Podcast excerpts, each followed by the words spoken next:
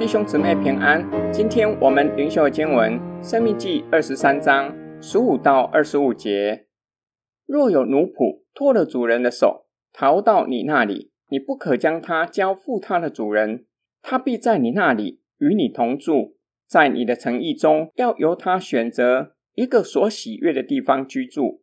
你不可欺负他。以色列的女子中不可有妓女，以色列的男子中不可有娈童。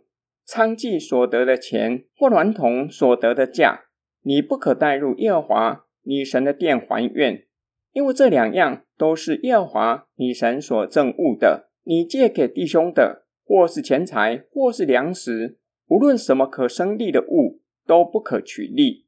借给外邦人可以取利，只是借给你弟兄不可取利。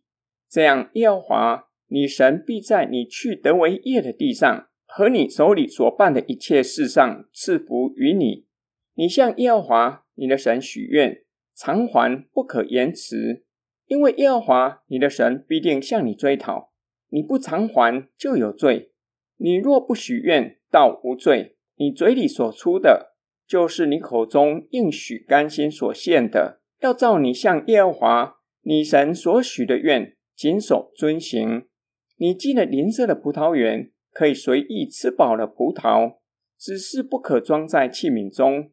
你进了邻舍站着的禾稼，可以用手摘穗子，只是不可用镰刀割取禾稼。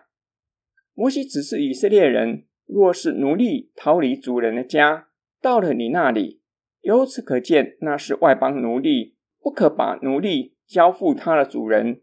不仅如此。要让他自由的在城里选择喜悦的地方居住，不可欺负他。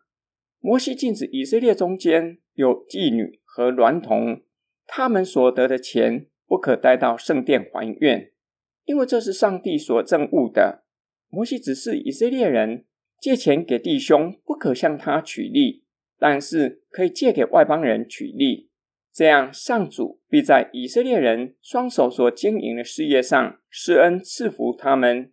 摩西回到神与人垂直关系的吩咐，向神许愿，不可后悔，不可延迟还愿。若不偿还，就有罪。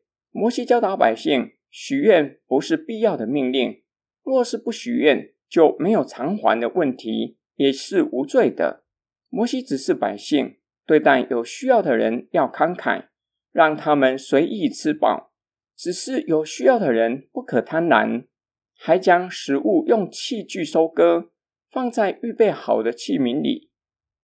今天经文的默想跟祷告，本段的经文，摩西先从神与人的关系开始说起，才说人与人的关系，显示若没有合宜的神人关系，就不可能有合宜的人际关系。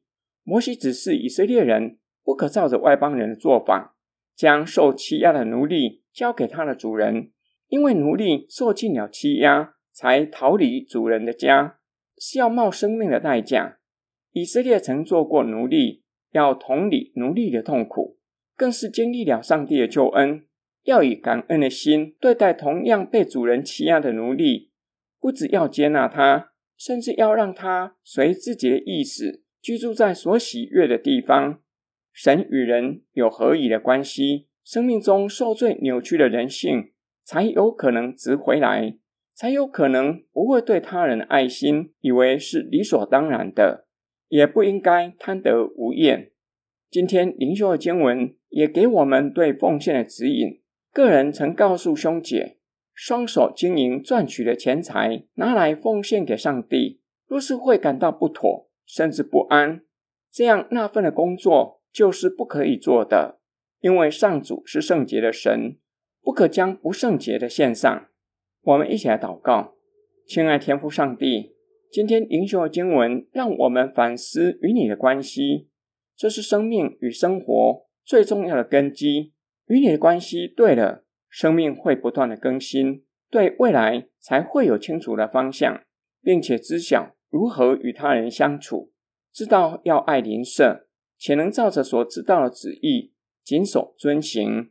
我们奉主耶稣基督的圣灵祷告，阿门。